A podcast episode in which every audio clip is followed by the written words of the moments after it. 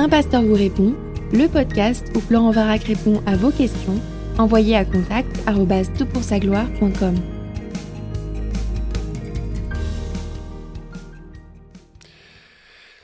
La question est posée. Bonjour pasteur, merci beaucoup pour le travail que vous accomplissez. Je me pose la question suivante. Quel crédit doit-on accorder aux textes apocryphes Dans quelle mesure sont-ils dignes de confiance? Bien à vous. Alors écoute, merci pour ta question. J'ai répondu euh, dans un podcast précédent aux apocryphes du Nouveau Testament et je fais ici un survol super rapide des données liées aux apocryphes de l'Ancien Testament. Et pour comprendre ce qu'est un texte apocryphe et sa validité éventuelle, il faut bien comprendre ce qu'est un canon ou ce qu'est le canon. Alors, le terme canon dérive d'un mot grec qui signifie règle. C'est une baguette droite, une règle hein, qui donne la, la, mesure juste. Et par extension de l'image, un texte canonique est un texte conforme à la règle. Conforme à quoi? Ben, À l'idée qu'il y a des textes qui sont inspirés, qui font autorité, et ceux-là peuvent nous donner les éléments de, vie, de croyance euh, justes et vrais. D'autres sont incapables de le faire. Donc les écrits canoniques, nous pensons qu'ils ont été conduits euh, par, par Dieu. La Bible elle-même atteste de ceci. De Timothée 3, 16 et 17 nous dit que toute écriture est inspirée de Dieu et utile pour enseigner, pour convaincre, pour redresser, pour éduquer dans la justice, afin que l'homme de Dieu soit adapté est préparé à toute œuvre bonne. Et puis on a ce deuxième texte de 2 Pierre chapitre 1 versets 20 à 21 qui nous dit que avant tout sachez qu'aucune prophétie de l'écriture ne peut être l'objet d'interprétation particulière car ce n'est nullement par une volonté humaine qu'une prophétie a jamais été présentée, mais c'est poussé par le Saint-Esprit que des hommes ont parlé de la part de Dieu. Fin de la citation. Alors, puisqu'on va parler euh, de l'Ancien Testament, je veux remarquez que même l'Ancien Testament fait cette remarque à son sujet. C'est-à-dire que les deux textes que nous avons lus sont critiques pour nous montrer l'inspiration de la Bible de la perspective du Nouveau Testament. Hein, c'est Dieu qui a soufflé le texte, c'est Dieu qui a conduit par son esprit des hommes à écrire de la part de Dieu, en sorte que ce qu'ils nous ont laissé est mot pour mot inspiré correspond exactement à ce que Dieu voulait que nous comprenions. Mais l'Ancien Testament fait cette remarque sur lui-même. Le psaume 12, 7 affirme que les paroles de l'Éternel sont des paroles pures, et il précise la nature de cette pureté, un argent éprouvé au creuset de la terre et sept fois épuré. Il y a là l'image de la purification du minerai. On extrait les impuretés pour garder ce qui est à garder et qui est utile. La Bible, c'est ça. On en a extrait les impuretés au moment de la rédaction. Enfin, le Saint-Esprit a veiller à cela, en sorte que nous ayons maintenant un texte qui soit pur. Le Proverbe 35 exprime également cette fiabilité de la parole de Dieu. Toute parole de Dieu est éprouvée, n'ajoute rien à ces paroles de peur qu'il ne te reprenne et que tu ne sois trouvé menteur. C'est la même image que précédemment, sauf que le verbe directement lié au travail d'orfèvre est utilisé ici. La parole qui vient de Dieu a été purifiée de toute scorie, de tout ce qui la rendrait imparfaite. L'éclairage du verset 6 appuie encore l'idée d'un écrit sûr et fiable.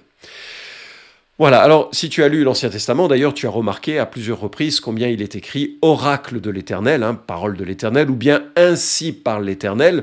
L'Ancien Testament se présente vraiment comme fiable venant de Dieu, et ce qui offre euh, donc une, une garantie par rapport à ta question. Alors, même le Nouveau Testament regarde l'Ancien Testament avec confiance. Euh, il n'y a pas de décalage entre ce que, euh, le nouveau, pardon, ce que l'Ancien Testament nous rapporte et ce que Jésus ou les apôtres parlent de, euh, de son contenu. Par exemple, Jésus s'appuie sur l'historicité d'un premier couple au commencement pour parler du mariage. Jésus évoque le déluge, il évoque la destruction de Sodome et de Gomorre, la transformation de la femme de Lot en sel évidemment très surprenant comme récit. Le buisson ardent, le miracle de la manne, la préservation de Jonas dans le ventre du poisson, tous ces miracles que la pensée éclairée, soi-disant, euh, de l'homme moderne peut mettre en doute, Jésus n'a aucun problème de les valider en disant, mais écoutez, c'est comme ça que les choses euh, se sont, euh, sont venues à nous, se sont passées, j'en atteste par mon propre propos. Donc on a clairement un corpus de livres euh, qui se présentent comme inspirés euh, de Dieu et qui, eux, sont canoniques, ils sont la règle, ils, euh, ils attestent d'eux-mêmes et ils ont été reconnus, on reviendra dans un instant là-dessus, par le peuple de Dieu comme étant ceux que Dieu voulait nous communiquer pour qu'on sache qui il était et ce qu'il attend de nous. Ils correspondent précisément aux 39 livres que nous avons dans nos Bibles, 39 livres dans l'Ancien Testament que nous avons dans nos Bibles, en sachant que les Juifs en ont que 22, mais c'est les mêmes, c'est-à-dire qu'ils ont rassemblé un et deux chroniques, par exemple, en un seul livre, etc. etc. Il y a, une, contraction, mais le, nombre de chapitres est, sont euh, exactement les mêmes, donc la Bible juive est équivalente à la Bible protestante, mais, et c'est là où ça, on aborde ta question précisément, il y a dans les Bibles catholiques des textes dits apocryphes. Alors qu'est-ce qu'un apocryphe? C'est un texte qui n'a pas trouvé sa place dans l'Ancien Testament.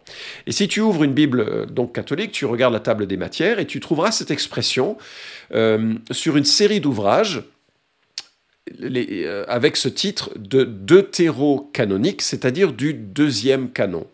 Ce sont des livres que l'Église catholique considère comme ajouté plus tard au canon de l'écriture. Alors plus tard, c'est quand? On y reviendra, c'est en 1546, lors du Concile de Trente. C'est quoi ces textes-là? Bien, tu as sept livres. Tu as Tobie, Judith, Sagesse, Ecclésiastique ou Siracide. Tu as Baruch, contenant également dans son sixième chapitre, pardon, une lettre de Jérémie, et un et deux Maccabée. On a également, en plus de ces sept livres supplémentaires, quelques ajouts grecs au livre d'Esther et de Daniel. Donc, si tu connais ton, ta Bible euh, de l'Ancien Testament, tu sais qu'il y a Esther et Daniel qui font partie euh, de la, Bible hébraïque. Et il y a en plus des textes que nous avons, des ajouts en grec. Euh, Daniel est écrit en hébreu et en araméen, et il y a aussi donc cet ajout en, en grec. Alors, ces textes ont été reconnus par l'Église catholique, comme je l'ai dit, euh, en 1546 par le Concile de Trente.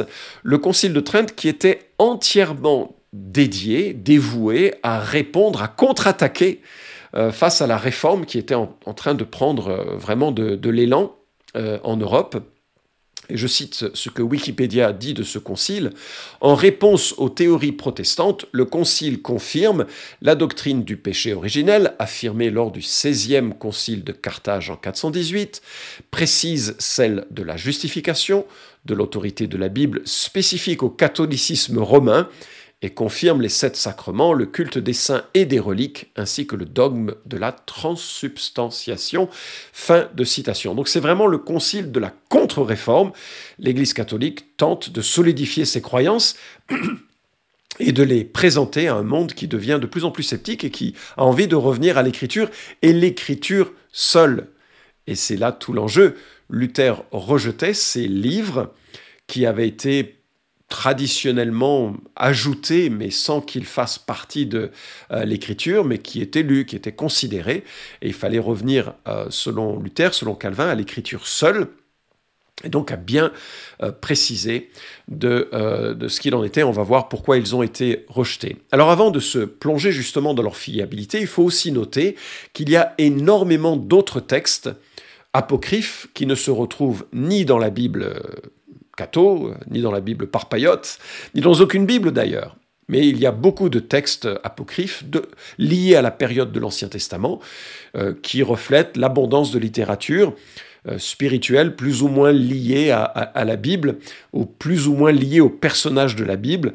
Ce sont souvent des, des romans, des exagérations, des choses euh, qui ont été écrites plutôt dans la période intertestamentaire, c'est-à-dire à la fin de l'Ancien Testament jusqu'au début euh, du Nouveau Testament.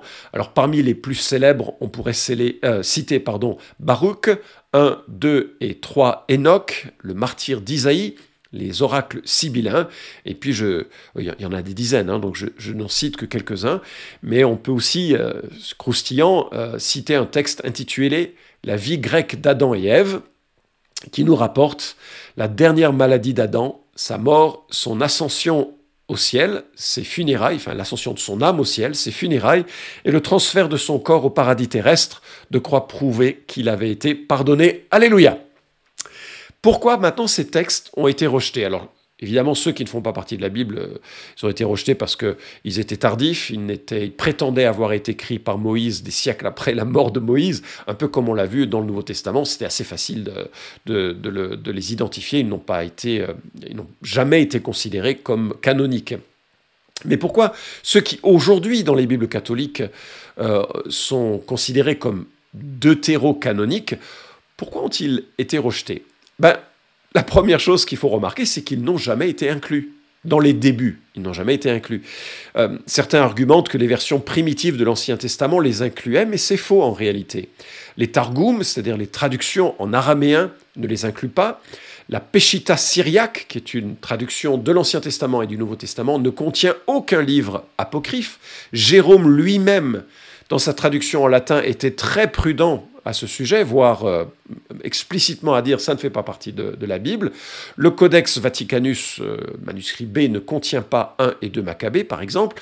Donc, euh, de dire que c'était ancien, non, en fait, les premiers textes que nous ayons de l'Ancien Testament ne les contiennent pas. Philon d'Alexandrie cite l'Ancien Testament, mais jamais les deutérocanoniques. Les propos des pères de l'Église montrent euh, clairement l'absence d'acceptation de ces documents. Augustin était plus favorable, semble-t-il, mais Athanase, à qui l'on doit euh, la formulation juste de la Christologie, restreint clairement les livres saints au 39 de l'Ancien Testament. Donc, ils n'ont jamais été inclus. Deuxièmement, le processus de reconnaissance de ces textes sacrés n'a rien n'a en rien été une sorte de décision euh, avec une, une euh, comme un, vote qui aurait pu être euh, mené. Je sais que certains certaines personnes mentionnent une, un concile à Jamnia. On va en parler dans un instant pour dire, mais c'est à ce moment-là que le, la liste des livres a été attestée. Mais c'est faux. Le, le processus d'inspiration était un processus très puissant de l'esprit, évidemment pas le, peut pas le, concevoir autrement. Euh, ça nous est représenté parce que Hébreu 1 nous dit après avoir autrefois, à plusieurs reprises et de plusieurs manières, parlé à nos pères par les prophètes, Dieu nous a parlé par le Fils en ces jours qui sont les derniers. Et donc Dieu a conduit une inspiration progressive de sa parole et le peuple, notamment le peuple croyant, investi du Saint-Esprit, a reconnu ces textes comme venant de Dieu, comme un, enfant reconnaît son père dans la foule. Il y, a quelque chose, ça a été reconnu universellement par le peuple, et d'autres livres ont été universellement rejetés ou bien très partiellement reconnus ici et là. Alors, qu'en est-il de ce qui est évoqué du concile de Jamnia en 90 après Jésus-Christ? En fait, euh, c'est une théorie qui est, qui euh, un, peu surprenante parce que la liste des 22 livres, donc équivalente aux 39 de l'Ancien Testament des Bibles protestantes, était déjà connue, et elle était connue depuis au moins 200 ans et peut-être 400 ans. La liste de Flavius Joseph est la même que nos Bibles. Euh, il n'y a eu que quelques discussions lors de ce concile, selon les euh, retours que l'on a à ce sujet, sur euh, Daniel, Ecclésiaste ou Esther, mais en rien par rapport au euh, texte apocryphe.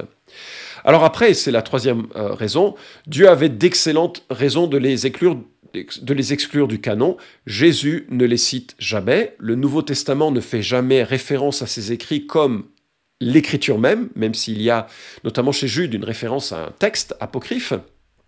Et puis, il y a quand même deux lectures problématiques dans ces apocryphes.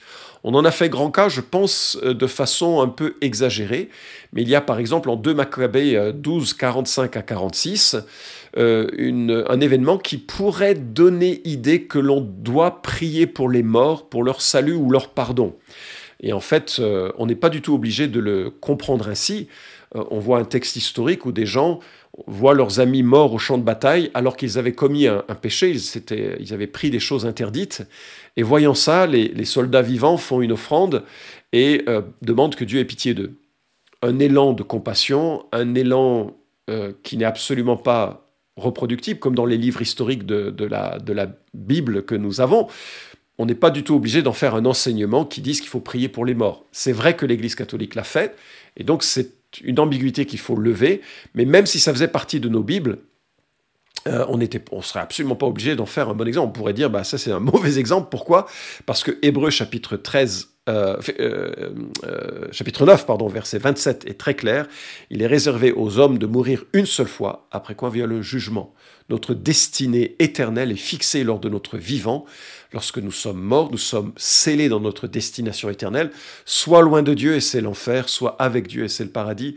Il n'y a aucune manière d'expier nos fautes autrement que par Jésus-Christ à partir de la vie aucune autre manière. Il n'est pas possible d'être expié une fois que l'on est mort pour les péchés que nous avons commis.